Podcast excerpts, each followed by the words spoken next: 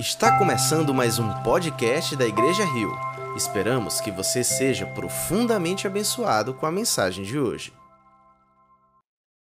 que queres fazer, eu quero ser como um vaso refeito.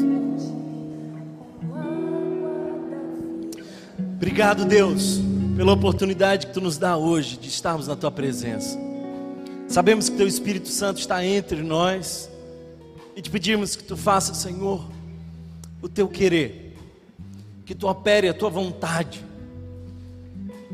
que mesmo que a tua vontade seja desmanchar para fazer de novo, tu não és Deus de remendos, tu não dá um jeito em nós, tu nos faz novas criaturas. Nós estamos diante do oleiro, e nós somos barro, pó. Reconhecemos, Senhor, as nossas limitações, confessamos os nossos pecados e te pedimos que seja agradável o meditar do nosso coração diante de Ti. Que Tu ministres, Senhor, de maneira sobrenatural sobre cada um de nós, hoje e sempre, que assim seja. Amém, amém. Glória a Deus. Posso ouvir um amém, uma glória a Deus? Alguém aqui pode se manifestar? Tem alguém aqui comigo aqui hoje? amém. Gente querida, no domingo passado nós falamos sobre um Deus relacional. Deus deseja relacionamento conosco. E a sua graça, o seu amor, foi ofertado a nós na cruz do Calvário completamente pela graça. Não sobrou nada para você fazer. Por isso nós estamos aqui desfrutando da condição de salvos não porque somos bons ou merecedores, mas porque Ele quis nos salvar. Mas a mensagem de hoje é a continuação da reflexão do último domingo. Se você não viu, está disponível no YouTube. Hoje eu não gostaria de falar especificamente sobre a salvação, mas falar sobre algo que precisa acontecer depois da salvação. Eu quero dizer para você que a salvação não te custou nada, mas o discipulado custará um alto preço. E eu quero convidá-los a uma leitura em Lucas, capítulo de número 14. Nós vamos ler dos versos 25 a 35. Então, abre comigo no Evangelho segundo escreveu Lucas, esse médico abençoado que também deixou a contribuição escrevendo os Atos dos Apóstolos. Hoje nós lemos Lucas, capítulo de número 4, 14, versos de número 25 em diante.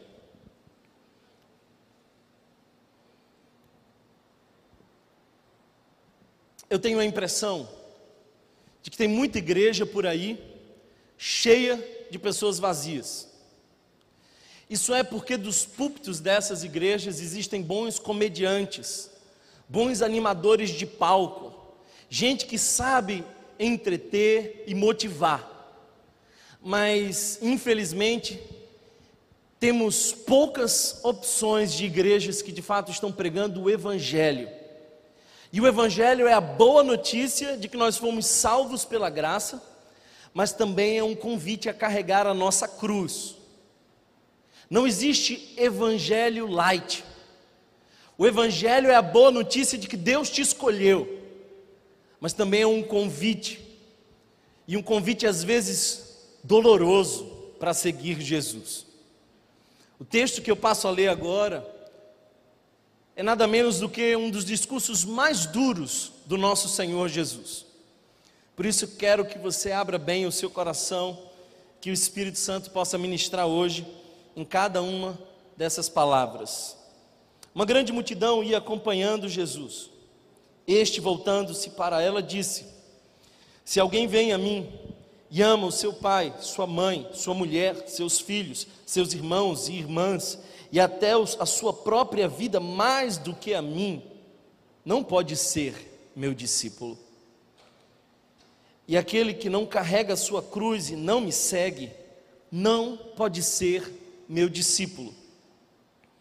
Qual de vocês, se quiser construir uma torre, primeiro não se assenta a calcular o preço, para ver se tem dinheiro suficiente para completá-la? Pois se lançar o alicerce e não for capaz de terminá-la, todos os que a virem rirão dele, dizendo: Este homem começou a construir e não foi capaz de terminar. Ou qual é o rei que, pretendendo sair à guerra contra outro rei, primeiro não se assenta e pensa, se com 10 mil homens é capaz de enfrentar aquele que vem contra ele com 20 mil? Se não for capaz, enviará uma delegação, enquanto o outro ainda está longe, e pedirá um acordo de paz. Da mesma forma, qualquer de vocês que não renunciar a tudo, que não renunciar a tudo, que não renunciar a tudo o que possui, não pode ser meu discípulo. O sal é bom, mas se ele perder o sabor, como restaurá-lo? Não serve nem para o solo, nem para adubo, é jogado fora. Aquele que tem ouvidos para ouvir, ouça. Salvação é algo que Deus fez por você e aconteceu num momento específico. Mas o discipulado é algo que você faz com Deus, e é processual, é caminho. Hoje o meu apelo para vocês não será como foi domingo passado. Aqueles que aceitam, que reconhecem, que desejam ao Senhor Jesus como seu Salvador. Hoje o meu apelo é aqueles que querem seguir a Jesus. Porque parece que existem pessoas que alcançaram a primeira parte, entenderam a salvação, mas não estão, como Paulo disse, desenvolvendo a sua salvação. Nós fomos chamados a seguir a Jesus e essa não é uma tarefa fácil. Aqui, Jesus não é um vendedor que mostra os benefícios de segui-lo, enquanto esconde discretamente em letras menores, no final do contrato, quanto isso realmente vai custar. Esse não é o nosso Senhor Jesus. Eu quero que você perceba o texto e perceba que tem uma multidão seguindo Jesus. Aquela multidão acompanha Jesus, até que, num determinado momento, o texto nos diz: Jesus se vira para a multidão que está o acompanhando e faz esse discurso. Que interesse tinha Jesus? Talvez você diga que o interesse de Jesus era diminuir a audiência. Mas eu imagino que o interesse de Jesus era ampliar a consciência. Porque tem muita gente por aí que vem na nossa igreja, que enche os ministérios, que se batiza, mas que ainda não entendeu quanto custa ser um discípulo de Jesus. Por isso eu já te digo, vai custar tudo. Vai custar tudo.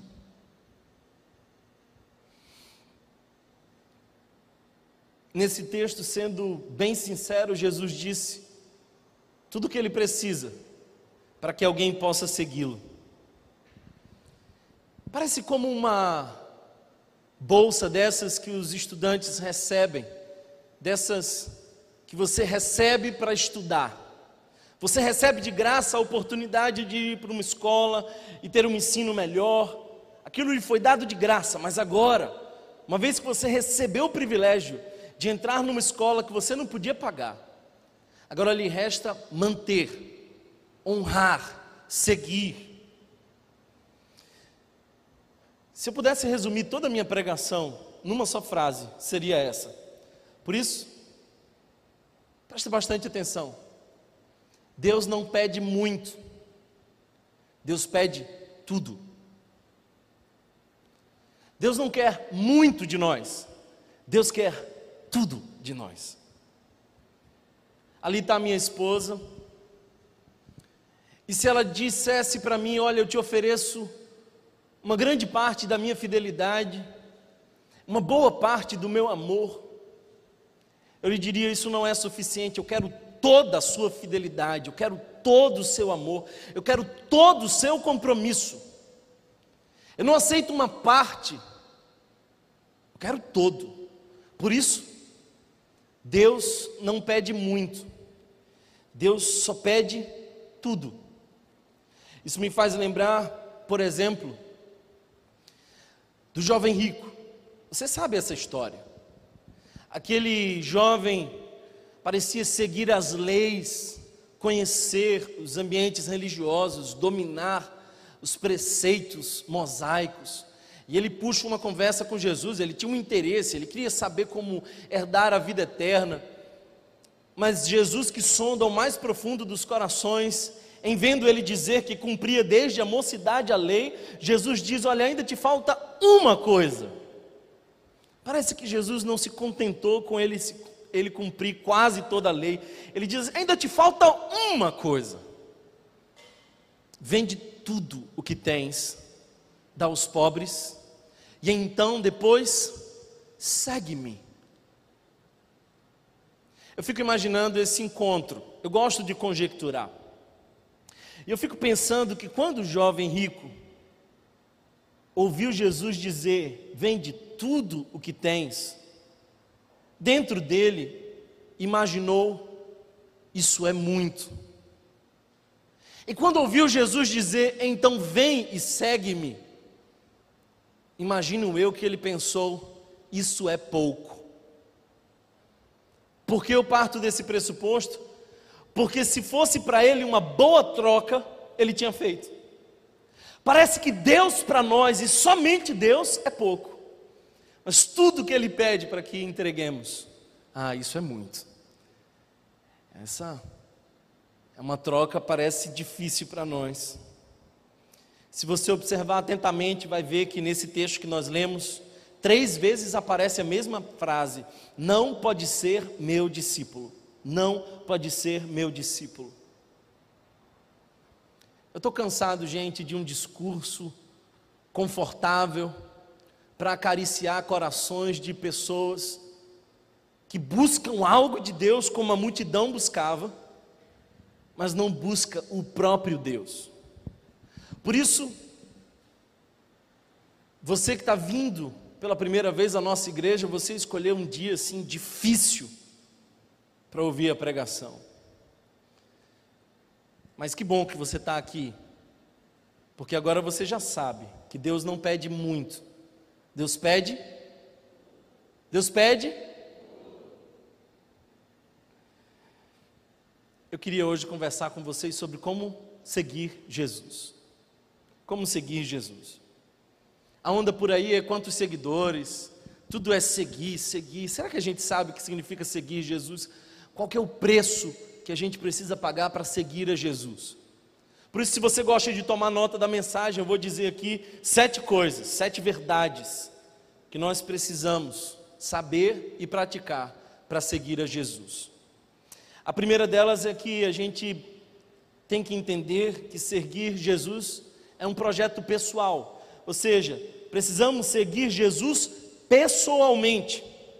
Ele está falando a uma multidão mas o discurso não é para o coletivo, o discurso é para o individual. Jesus está dizendo à multidão: se entre vocês tiver alguém que quer seguir, você percebe? É individual.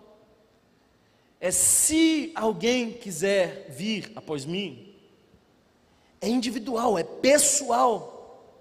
Ninguém pode ir em seu lugar. Ele fala à multidão, mas a convocação é individual. Isso me faz lembrar por exemplo, da igreja de Laodiceia. E essa é uma igreja que talvez tinha muitos recursos, mas deixou Jesus do lado de fora. Sabe aquela musiquinha que a gente diz: Deus está batendo na portinha do seu coração? Não é do coração, é da igreja. Jesus está do lado de fora da igreja, batendo na porta da igreja, dizendo: Alguém, se alguém abrir, eu entrarei. O problema é coletivo, mas a convocação é individual, porque Jesus quer ter relacionamento com você. Sabe o que eu percebo? É de que tem muita gente que vai nascendo dentro de um ambiente cristão e acha que isso é suficiente. Ah, porque o meu avô era pastor, os meus pais da igreja. Não é bem assim. Olha nas escrituras e você vai ver, por exemplo, Abraão. Abraão teve um tempo precioso com Deus. Abraão era amigo de Deus, ouvia Deus, caminhava com Deus. Aí vem Isaac, a segunda geração. O que, é que você sabe de Isaac? Em alguns versos diz, inclusive, a fé de Abraão e o temor de Isaac, porque imagino eu que Isaac ficou traumatizado com a cena que presenciou. Mas qual a história que a gente sabe de Isaac? Diz para mim, Isaac é filho de um grande pai e pai de um grande filho. Ser filho de alguém que caminha com Deus não quer dizer que você também caminha com Deus. Aí vem Jacó, a terceira geração, o drama da terceira geração. Eu sei que eu estou falando com alguns que vêm de gerações dentro da igreja. Eu mesmo venho. A terceira geração é uma geração que vai para o tudo ou nada. É Jacó, usurpador, mentiroso, enganador, que uma hora precisa ter um encontro radical, profundo, tremendo com Deus, porque ele precisa chamar Deus de meu Deus e não o Deus do meu avô. Nós precisamos seguir Jesus pessoalmente. Você pode se tornar evangélico sem se tornar discípulo de Jesus. Porque para se tornar evangélico, você só precisa mudar a agenda, a rotina, o calendário, aprender como funciona esse movimento social, mas para seguir a Jesus, você precisa entregar-se por inteiro. É pessoal. Como seguir Jesus? Pessoalmente, mas também integralmente. Se você observar o verso 26, diz assim: Se alguém vem a mim e ama o seu pai, a sua mãe, sua mulher, seus filhos, seus irmãos e irmãs, e até a sua própria vida, mais do que a mim, não pode ser meu discípulo. Não pode ser meu discípulo. Ora, foi Jesus que nos ensinou a amar, Ele é a maior referência de amor, e Ele disse que só ama quem o conhece, e só o conhece quem ama. Mas aqui ele está dizendo de ordens de amor. E eu não sei se você é pai, mãe, mas quando você lê esse texto, se é que você parece comigo, humano, pecador, dá uma dor no nosso coração. Olha só que difícil. O que Jesus está dizendo é: você não pode amar nada mais do que a mim para ser meu discípulo.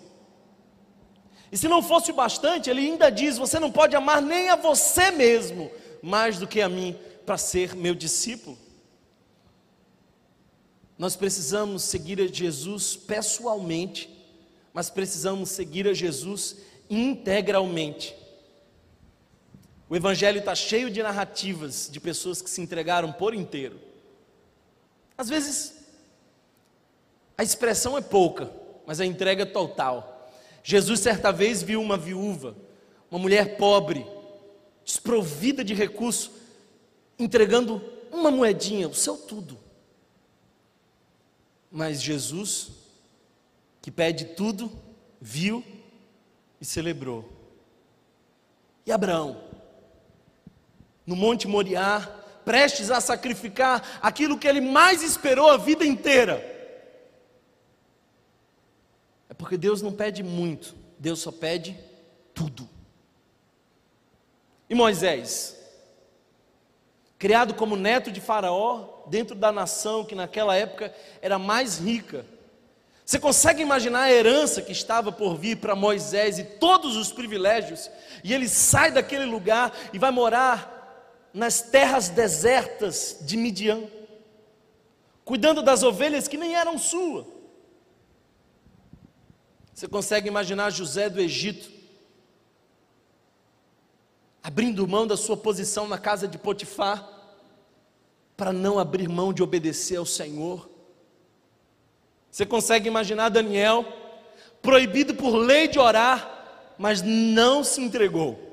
não desistiu, é integral.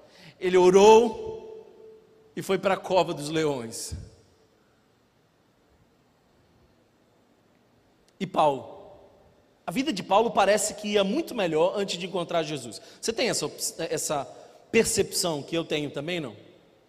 Que ele nunca tinha sido açoitado, nunca tinha sofrido naufrágio, nunca tinha tido que se fingir de morto. Parece que ele era economicamente mais estável, ele não era perseguido, nunca tinha sido preso sequer, tinha autoridade, poder. E aí agora ele padece.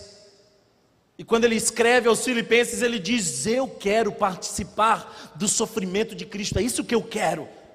Eu não sei o que você veio buscar aqui, mas se você estivesse ao lado de Paulo, ouviria Paulo dizer: Eu quero participar do sofrimento de Cristo. Será que você está entendendo? Que nós somos chamados a entregar tudo. Sabe o que, que esses irmãos e irmãs que eu mencionei aqui sabiam que talvez você não sabe? É que tudo sem Deus é nada. E no meio do nada com Deus é tudo. Então, Deus não pede muito, Ele pede tudo, mas Ele também se oferece. E Ele é o tudo. Ele é, como o próprio salmista diz no Salmo 23, Ele é o meu pastor e nada me faltará. Como seguia Jesus pessoalmente, integralmente, mas também incondicionalmente. Incondicionalmente. Olha o verso 27. Se você puder, acompanhe o verso.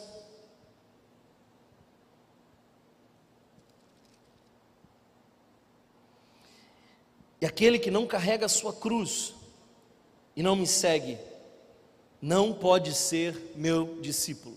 Definitivamente Jesus não está interessado em marketing, ele está interessado em dizer quanto custa ser discípulo de Jesus. Eu sei que essa não é uma daquelas pregações que no final as pessoas vão dizer: Olha, marcou a minha vida, minha história, que incrível, maravilhoso. Eu não sei qual é a expectativa do seu coração e nem me importa, porque ao pregador só lhe cabe duas opções: dizer o que o povo quer ouvir ou o que Deus quer falar. Seguir Jesus não é fácil. E se lhe parece fácil, talvez você não esteja realmente seguindo Jesus, porque nós precisamos seguir Jesus pessoalmente, mas nós também precisamos seguir Jesus integralmente e incondicionalmente. Haja o que houver, seguir Jesus. Quando fala aqui sobre cruz, para nós esse termo parece que ganhou um outro significado. Quando a gente fala de cruz, a gente fala hoje de adereço de decoração. Eu sei que eu estou falando com algumas pessoas que têm no peito uma cruz. Mas será que você está entendendo que isso aí era a cadeira elétrica do primeiro século? E que quando Jesus falou isso para a multidão, ninguém deixou de entender de que seguir Jesus era, inclusive, estar disposto à morte. Aquele não era um projeto qualquer, era um projeto extremamente arriscado. E talvez o mais difícil aqui nem seja morrer, porque Jesus diz: tome a sua cruz e siga-me. Talvez o mais difícil aqui nem seja morrer, o mais difícil aqui é entregar o controle. Porque quando você segue a Jesus, você já não escolhe o caminho. Às vezes as pessoas me perguntam assim: olha, para onde você vai?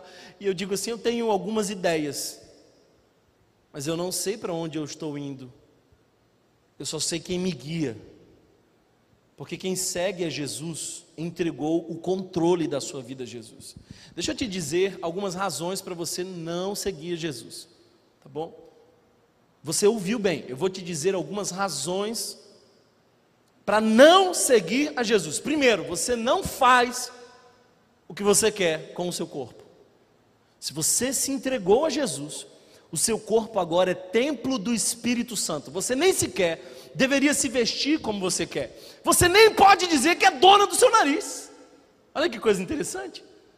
Você perdeu a propriedade sobre o seu próprio corpo, agora ele é templo do Espírito Santo e sobre ele nós precisamos tratar com reverência. Aí você diz assim, Thomas, que outra razão eu tenho para não seguir Jesus? Dinheiro. Tem muita gente vindo para a igreja por conta de dinheiro, quer uma bênção financeira. É cilada, gente. Cilada. Tá? Porque quem vem com alguma coisa para Jesus, à semelhança do jovem rico, vai perder. Porque quando você se entrega para Jesus, o que lhe pertence, se é que você se entregou para Ele, já nem é seu, é dele. Então nós saímos de donos para mordomos. Já viu isso não? Olha aí, gente. Quem quer se desconverter hoje aqui? Levanta sua mão.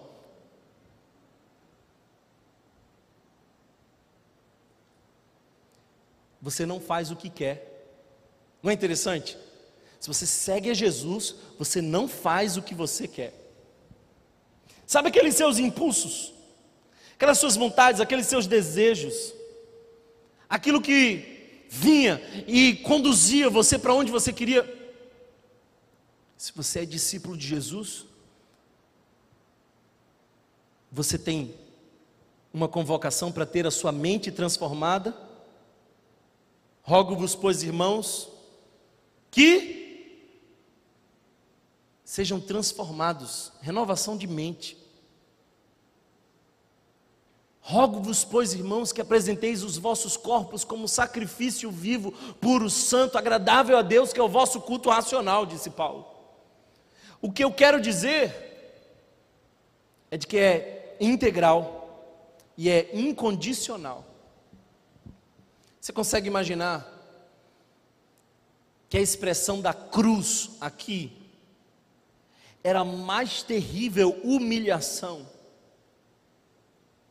a gente canta essa canção e nem sabe o que significa. Sim, eu amo a mensagem da cruz, até morrer eu a vou proclamar. Qual é a mensagem da cruz? É de que o nosso Senhor morreu numa cruz e nos chamou para carregar uma cruz. Sabe o que eu quero te dizer? É de que as pessoas que carregavam uma cruz estavam condenadas à morte e eram humilhadas. Era talvez uma das cenas mais dolorosas que se podia ver no primeiro século. Jesus está sugerindo que nós estejamos dispostos a tudo. Quando eu leio a história de alguns irmãos moravianos que venderam a si mesmos como escravos para entrar em aldeias e evangelizar.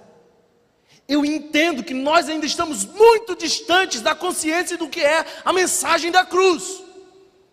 A mensagem da cruz é de que você não é mais teu.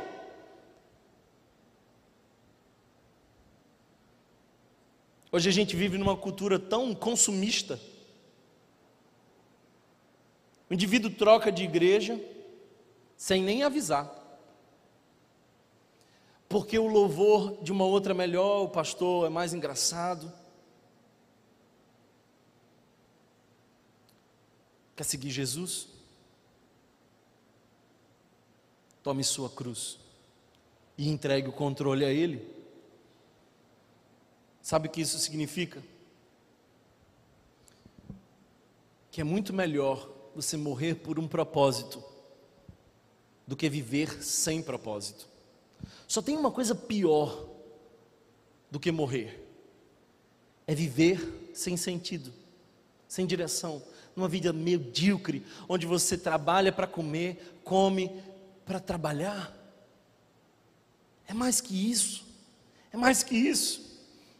Uma missionária de 20 anos de idade foi para o campo missionário, Karen. E ela escreveu uma carta e pediu para que entregassem ao pastor caso ela tivesse morrido no campo. E olha só a carta que ela escreveu: Querido pastor, você só deve estar lendo essa carta se eu estiver morta.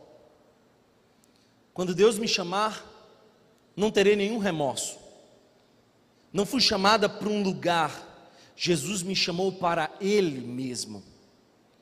Minha meta era a obediência, o sofrimento era esperado, Sua glória é o meu galardão. O coração missionário se preocupa mais pelas pessoas do que alguns pensam ser justo, arrisca mais do que alguns consideram ser seguro, sonham mais do que alguns consideram ser prático, esperam mais do que alguns pensam ser possível. Não fui chamada para comodidade ou sucesso, mas para obediência. Não há alegria alguma fora de conhecer e seguir a Jesus. Tem alguém aqui comigo hoje? Como é que a gente segue a Jesus? Conscientemente. Se você observar o verso 28 a 32, nos dá dois exemplos do que é consciência. Em outras palavras, consciência é se sentar para calcular. Eu não sei se você fez esse cálculo de quanto custaria seguir a Jesus. Mas olha só o que o verso 28 nos diz: Qual de vocês, se quiser construir uma torre, primeiro não se assenta e calcula o preço para ver se tem dinheiro suficiente para completá-la? Pois se lançar o alicerce e não for capaz de terminá-la, todos os que a virem rirão dele dizendo: Este homem ou esta mulher começou a construir e não foi capaz de terminar. Ou qual é o rei que, pretendendo sair à guerra contra outro rei, primeiro não se assenta e pensa se com 10 mil homens é capaz de enfrentar aquele que vem contra ele com 20 mil? Se não for capaz, enviará uma delegação, enquanto o outro ainda está longe, e pedirá um acordo de paz. Você já fez o cálculo de quanto vai custar para você seguir Jesus?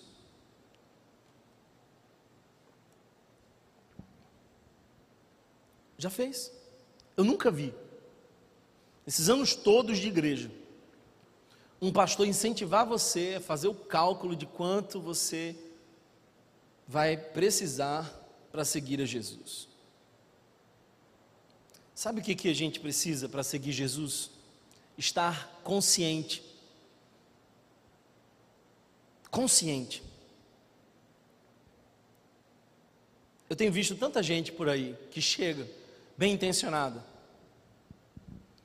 Aí ela diz assim: Quero me batizar.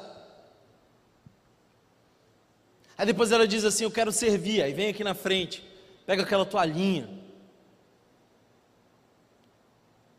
Três meses, seis meses depois,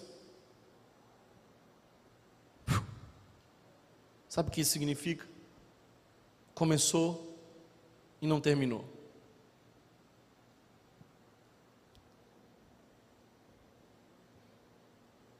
Muita gente fica pelo caminho. Muita gente. Fazer um bebê é fácil, mas dá um trabalho cuidar. Começar é fácil, mas dá um trabalho manter. Casar é fácil, mas manter-se casado por 50 anos dá trabalho. Alguém pode dizer amém? Algum casado? Vou orar, irmão.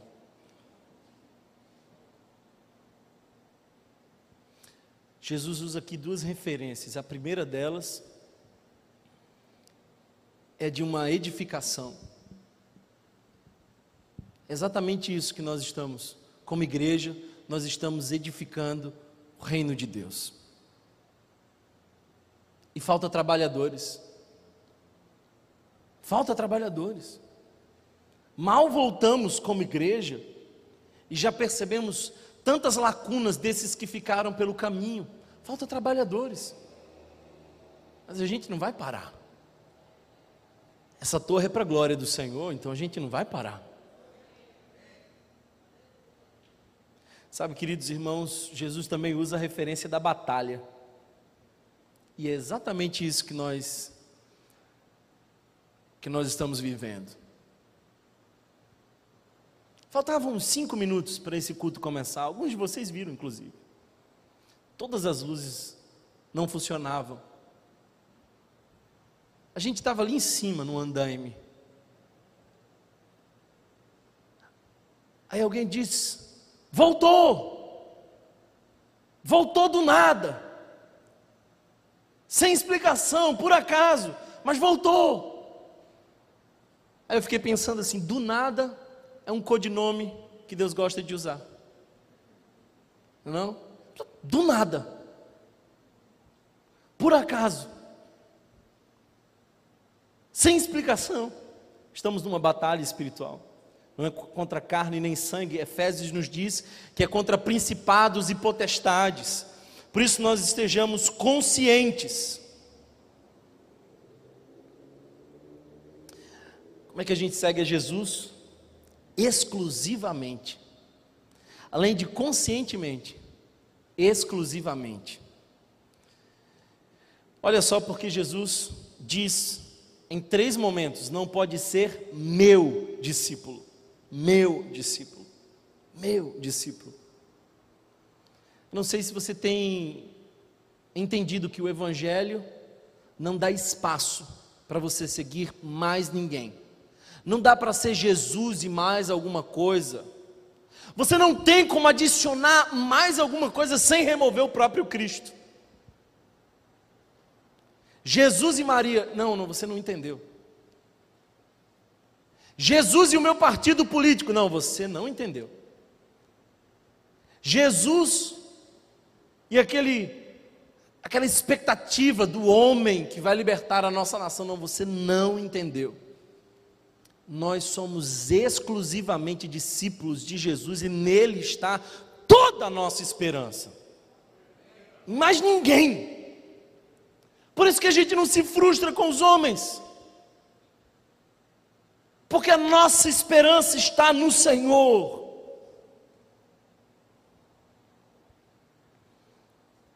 Quem tem o Evangelho não tem espaço para mais nenhuma ideologia.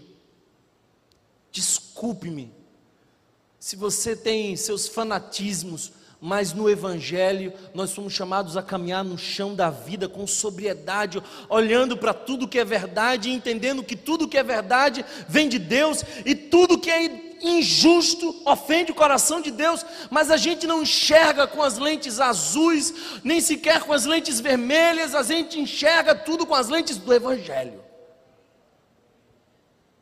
É só Cristo, só Cristos.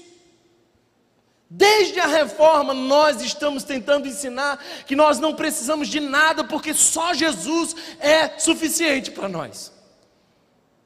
Como é que a gente segue Jesus? Além de exclusivamente só a Ele, permanentemente. Olha o verso 34 e 35.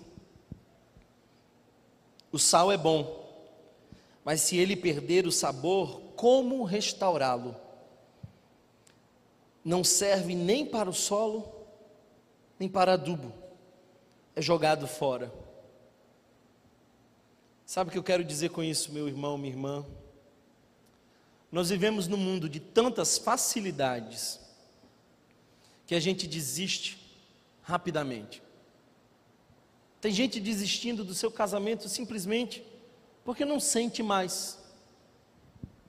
Tem gente desistindo da igreja porque não acha mais legal, interessante congregar. Ah, discordei do pastor em alguma coisa. Quando Jesus fala em João 15 para os seus discípulos que ele era a videira, o trabalho dele é ser a videira, mas o nosso trabalho é permanecer. Por isso, no capítulo 15, nós temos aí entre 10 a 11 expressões com as suas variações da palavra permanecer. Se vocês estiverem permanecendo na palavra, se a palavra permanecer em vocês, se vocês permanecerem na videira, Permanecer é o nosso grande desafio. Não dá para você tirar umas férias de Deus nessa pandemia. Para com isso. Eu sei que eu estou falando para crentes aqui que acreditam muito mais no horóscopo do que na profecia. Eu fico, eu fico impressionado como tem gente que fica dizendo assim: ah, meu signo é não sei o que lá. Para com isso, rapaz. Você foi salvo pelo Evangelho. Você tem a marca da promessa. Você não precisa de porcaria nenhuma. O teu Deus é aquele que tem as estrelas na palma da mão. Nós não precisamos nos dobrar a previsões. Só Jesus. Só Jesus.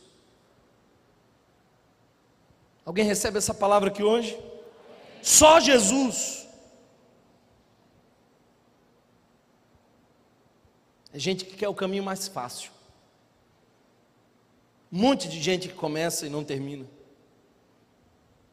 Tudo que vale a pena é difícil e causa dor. Quantas mães nós temos aqui? Foi difícil carregar? Nove meses? E a dor então?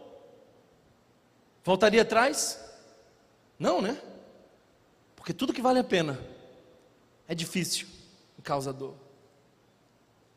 O problema não é sofrer por amor a Cristo. O problema é viver sem Cristo. Nós precisamos saber, irmãos, por quem nós lutamos. Haviam cidades na Galácia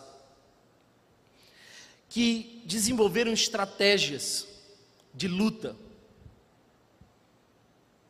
E durante séculos se manteram invictos nas batalhas.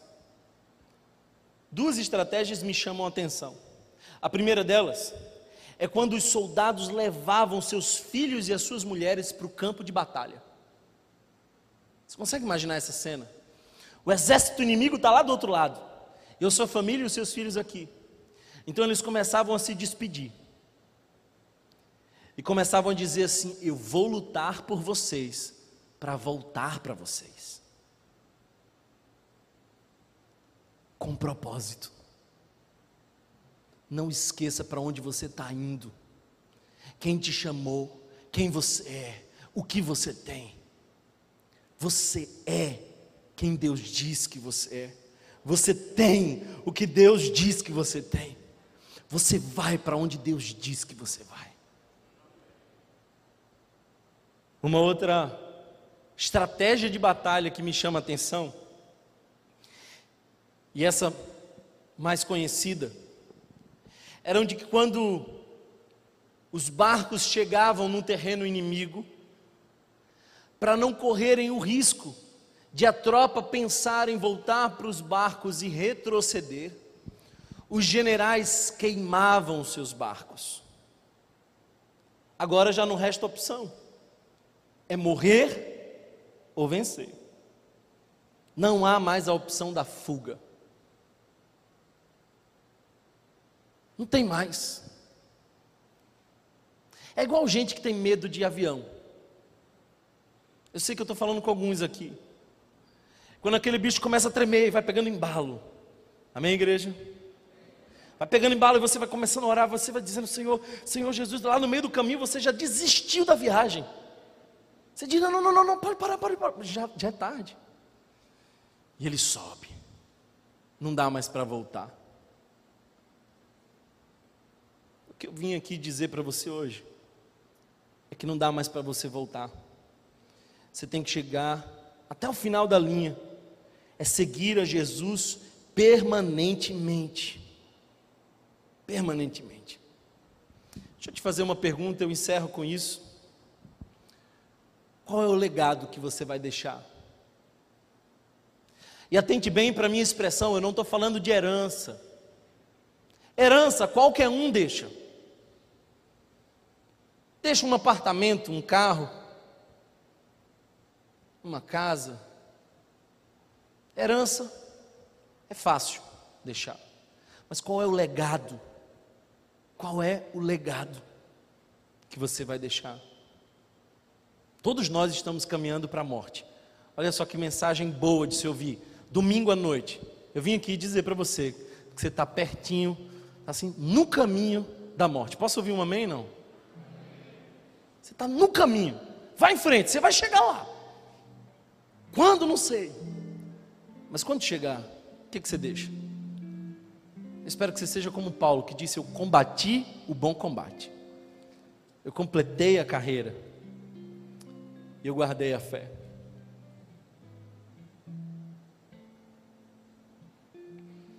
Por último, como é que a gente segue a Jesus?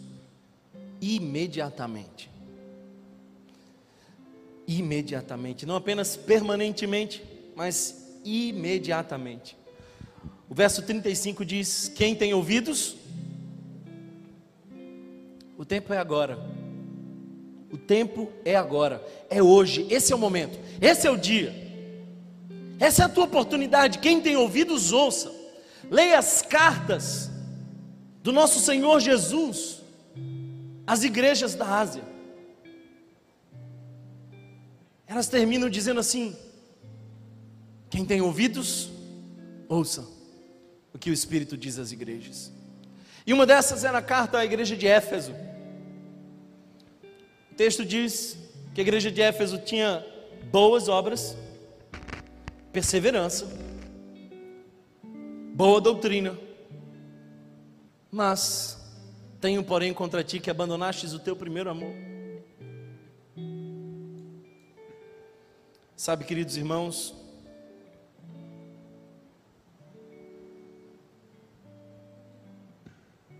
Deus não pede muito. Deus pede hoje tudo. Ele aceita um homem em pedaços, mas não aceita o pedaço de um homem. Você pode vir partido em mil, mas não venha dar frações do seu tempo, do seu dinheiro, da sua vida. Do contrário, você fará parte desse clube, mas não será chamado por ele, meu discípulo, servo bom e fiel. Teu negócio não é comigo, nem com a igreja Rio, nem com a comunidade evangélica, teu negócio é com o Senhor Jesus. Certa vez Jesus estava pregando, e havia ali uma multidão. E essa multidão queria pão para comer. E aí Jesus começa a dizer: Olha, vocês comeram do pão multiplicado e acharam que eu sou uma padaria ambulante. Mas não, eu não sou a padaria ambulante que vai fornecer pão. Eu sou o pão vivo que desceu do céu. Aí aquela multidão começou a dar um passo para trás, outro passo para trás e começou a dizer assim: duro é esse discurso quem o poderá ouvir? E eles foram embora. Aí Jesus vira para os discípulos e fala assim: Ó, eles estão no caminho. Vocês querem ir também? Pode ir. Aí Pedrão diz assim: Para quem iremos? Se só tu tens as palavras de vida eterna. Eu não vim aqui agradar vocês. Eu sei que esse é duro discurso mas é também palavra de vida eterna. Jesus nos conta uma parábola, e ela está lá em Mateus capítulo 13, verso de número 44. Um homem descobriu um tesouro num terreno que não era seu. Tesouro é valioso, tesouro é escondido. Então, ele voltou para casa e ele vendeu tudo. Tudo. Ele vendeu tudo. Foi lá e comprou o terreno. Por que, que ele vendeu tudo? Porque era bom negócio. Era bom negócio. Tesouro que ele achou era bom negócio. Eu vim aqui dizer para vocês que tem um tesouro. E vocês já acharam onde eles estão. Vocês têm um mapa do tesouro. Mas para chegar lá, não é suficiente o muito, tem que ser tudo. Tudo. Pastor Juan Carlos Ortiz conta de um homem que, reclamando do pouco que tinha, foi fazer uma negociação. E quando ele chegou naquela joalheria, viu uma pedra preciosa. E na dúvida, perguntou: Moça, quanto custa? Aí a mulher disse assim: Custa o que você pode pagar. Como? Pois é, o valor é você pode pagar. O que, que você tem? Aí ele disse assim: Olha, eu tenho só 100 reais na carteira. Aí ela disse: Então, passa para cá os 100 reais. Aí ele falou: Mas se eu passar os 100 reais, eu só vou ficar com o que eu tenho na conta. Ah, você tem conta? Então passa a conta para cá também. Mas e aí como ficam as minhas crianças e a minha esposa? Ah, você tem crianças e esposa? Passa para cá também. Será que você entendeu? Eu acho que já. Deus não pede muito, Ele pede tudo. Há uma canção antiga que diz: Tudo entregarei, tudo entregarei. A gente termina hoje assim, dizendo: Deus, meu tudo eu te entrego, porque o tudo tu és para mim. Talvez quando aquele jovem rico ouviu Jesus dizer: Vende tudo, aí ele disse: É muito. Quando ele ouviu Jesus dizer: Vem e segue-me, aí ele disse para si mesmo: Quem sabe é pouco. Mas não é não. É bom negócio. Entrega tudo. Entrega tudo. O tesouro está à tua disposição.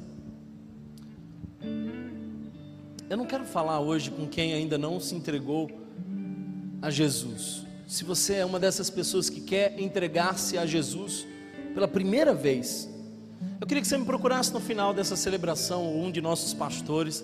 Vai ser um privilégio orar por você. Mas hoje eu gostaria mesmo é de falar para os que são crentes.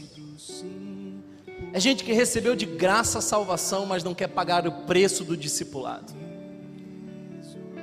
É gente que não vive como aqueles que são discípulos de Jesus.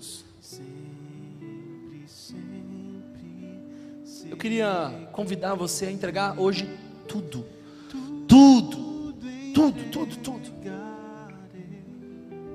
Você está disposto a ter uma relação pessoal, a ter uma relação integral, a ter uma relação incondicional, a ter uma relação consciente, a ter uma relação exclusiva, a ter uma relação permanente. Está disposto a começar imediatamente? A fé às vezes se manifesta na fala, às vezes se manifesta em gestos, às vezes se manifesta em pensamentos.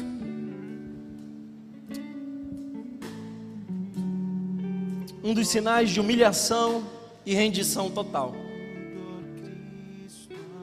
é uma pessoa de joelhos, completamente rendida. Eu não estou dizendo que todos aqui precisam fazer isso. Só os que podem e os que querem dizer a Deus: Eu te entrego tudo, tudo entregarei.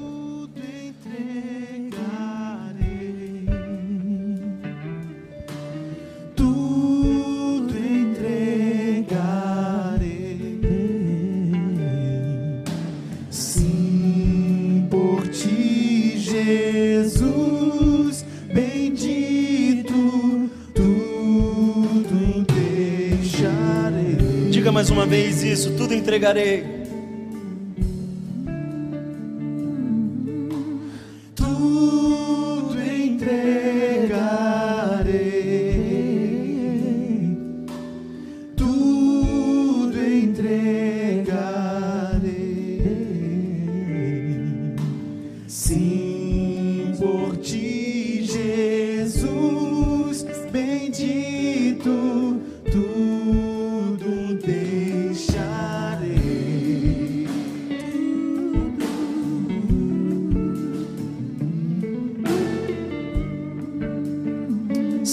Jesus, nós estamos bem conscientes de que vai custar muito caro. Mas assim como um, um namorado que volta de um rompimento da relação, humilhado e disposto a retomar. Aqui estamos, Senhor, a tua noiva diante do noivo. Nós queremos entregar tudo. E nós não vamos deixar para amanhã. Aqueles que têm ouvidos, ouçam. O que o Espírito diz à igreja. É hoje, é agora. Nós te entregamos a nossa família, Senhor. Por isso, nesse momento, eu quero te pedir, Pai, tome os nossos filhos e o nosso casamento, tome os nossos parentes em tuas mãos e não permita que nenhum se perca. Tome também os nossos sonhos, leva contigo também, Senhor, os nossos talentos. Rendemos a Ti, Senhor, as nossas emoções, os nossos desejos e pensamentos.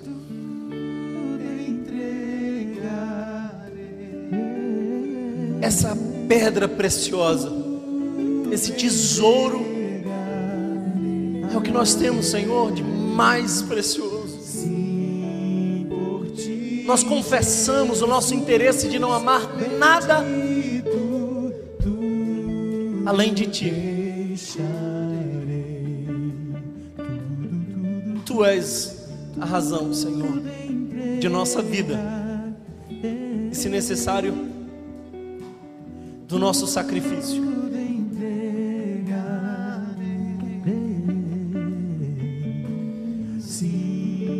Nós não almejamos, Pai, sucesso.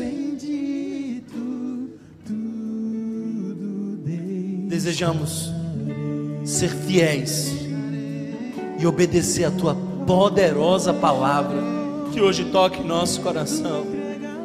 Te entregamos, Senhor entregamos, Pai. Te entregamos, Senhor, as feridas do nosso coração te entregamos. As causas que nós tentamos resolver, nós te entregamos. Os nossos planos, nós te entregamos. Os nossos bens, os nossos sonhos, nós te entregamos. Nós te entregamos, Senhor. Toma em tuas mãos, nós te entregamos, nós nos entregamos, Senhor. Se você foi abençoado por essa mensagem, compartilhe com alguém, para que de pessoa em pessoa alcancemos a cidade inteira.